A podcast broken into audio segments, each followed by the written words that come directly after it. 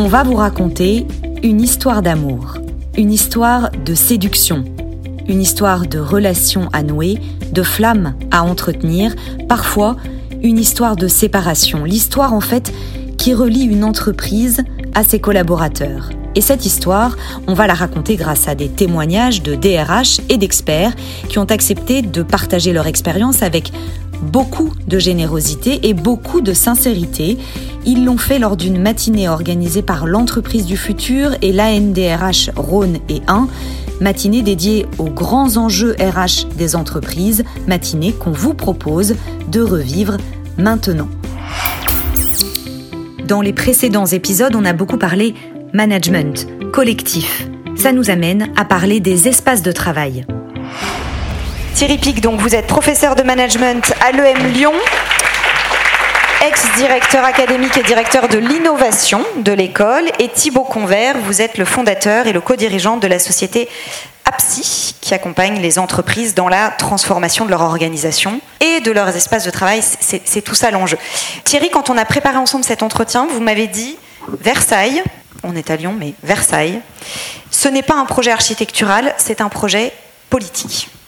C'est pour dire que la réflexion ne date pas d'hier et qu'effectivement, quand vous visitez Versailles, vous avez sous les yeux la représentation d'un modèle de gouvernance solaire Hein, avec euh, ben, la proximité, hein, tout le monde sur place, et puis l'accès réservé à certains happy few pour aller voir le roi se lever. Euh, voilà, donc euh, on, finalement on est dans, dans des logiques qu'on a retrouvées dans le monde industriel. Si on, si on regarde un peu l'évolution des espaces de travail de façon très très simple, on a vraiment des espaces de travail avec unité de lieu, unité de temps, même heure, même endroit, dans une logique de standardisation, avec évidemment un modèle managériel derrière qui est celui de la surveillance, qui est celui du contrôle, qui est celui du statut euh, voilà, avec les mètres carrés, hein, le nombre de fenêtres qui va bien en fonction de vos grades, etc. Donc Versailles est pas si loin. Euh. Les étages, Versailles est pas si loin. Alors on a un peu aplati les choses avec l'open space. Hein. Euh, on a mis le manager au milieu, mais en même temps toujours unité de lieu, de temps. voilà. Donc ça c'est le premier modèle.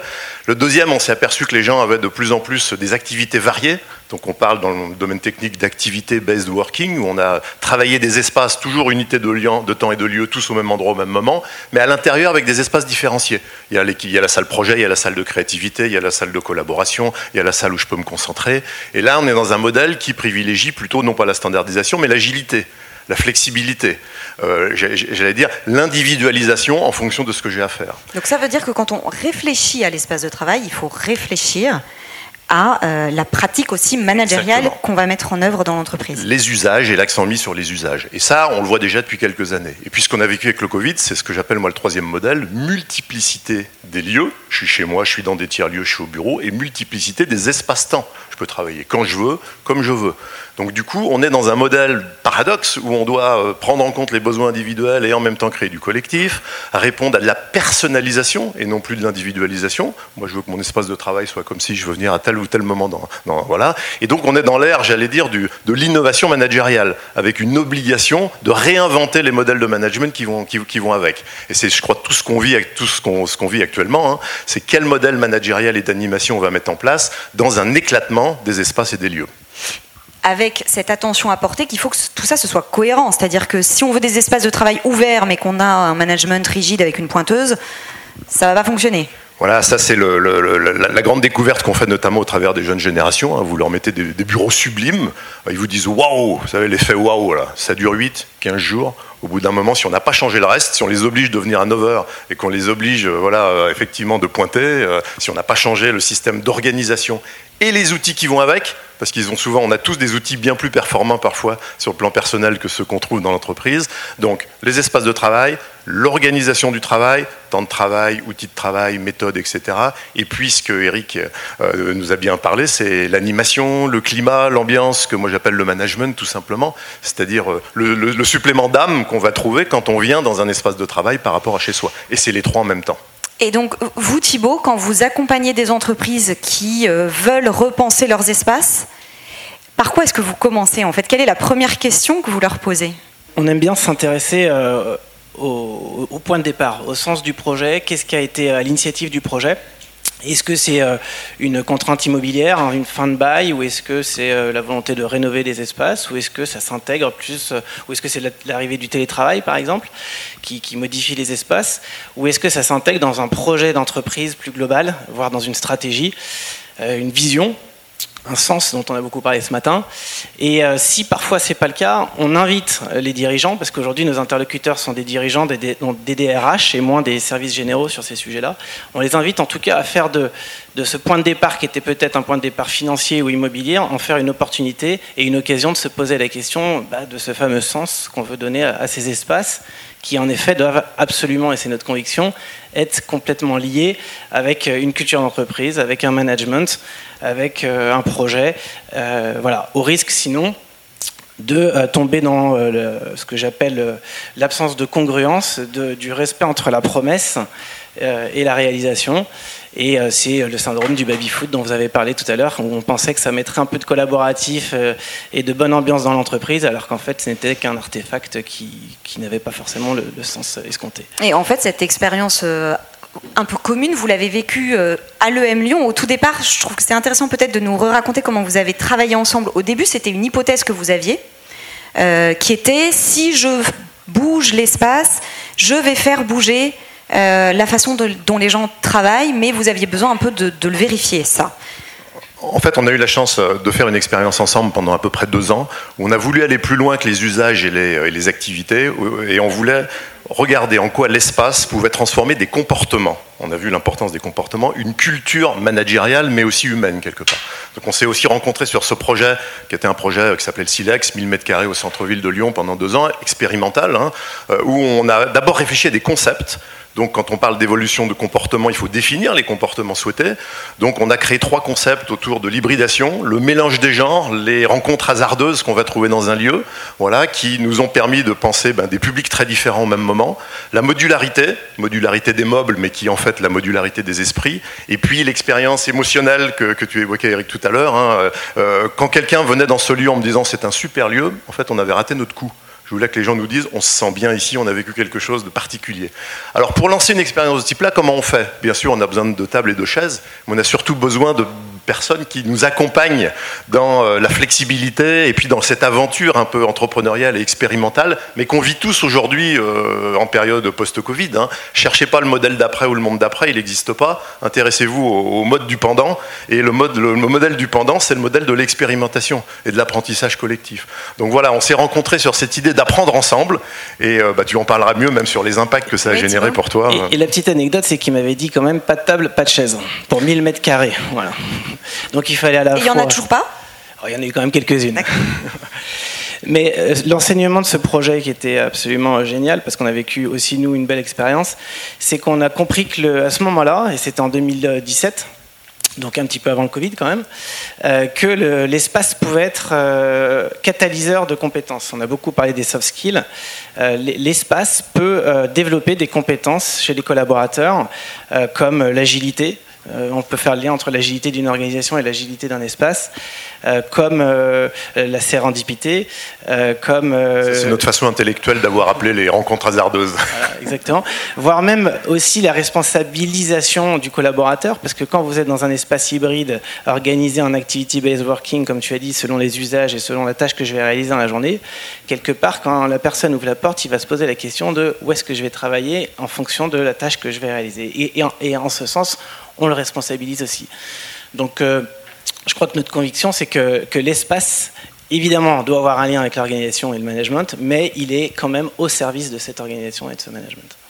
Euh, est-ce que cette réflexion, elle est selon vous euh, encore l'apanage, la question que j'ai également posée tout à l'heure, mais uniquement des, grands groupes, de certains secteurs, ou est-ce que c'est une question que se pose ou que devraient se poser toutes les entreprises, PME, ETI alors nous, nous, on a quand même à Lyon euh, tendance à, enfin à Lyon et alentour, parce qu'on commence à même aller, euh, aller à Paris, on a quand même tendance à parler plutôt à des PME des, ou, des, ou des ETI. Euh, je dirais que, évidemment, ce sont des, des, grands projets qui ont été aussi même initiés il y a quelques années par les, les, grands groupes, mais je pense que les grands groupes, parfois, se sont trompés parce que la, la, la raison principale au départ était financière et immobilière, et ils ont loupé le coche de en faire une opportunité et d'expliquer à leurs collaborateurs que ça pouvait être un levier de performance. Parce que la finalité quand même de tout ça, c'est de développer la performance de l'entreprise.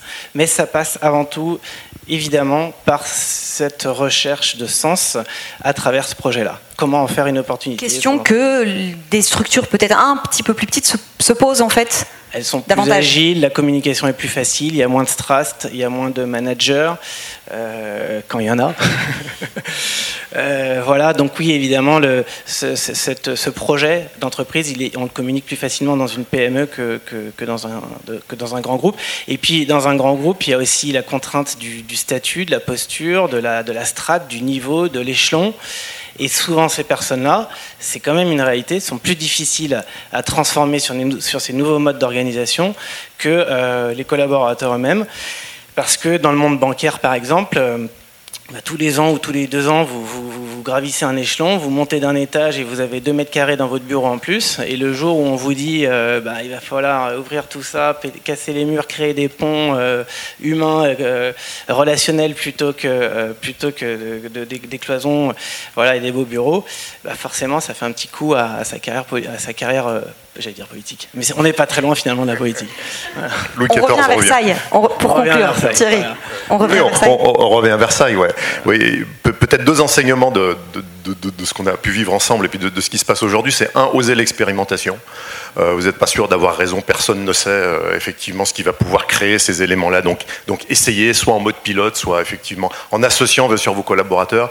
Et, et, ayez pas peur aussi. Et alors, l'expérimentation, ça veut dire un retour d'expérience, ça veut dire comment on fait du reporting, ça veut dire voilà tout un ensemble de nouvelles questions aussi, comment on associe les gens à l'expérience, comment on décide quand même, etc.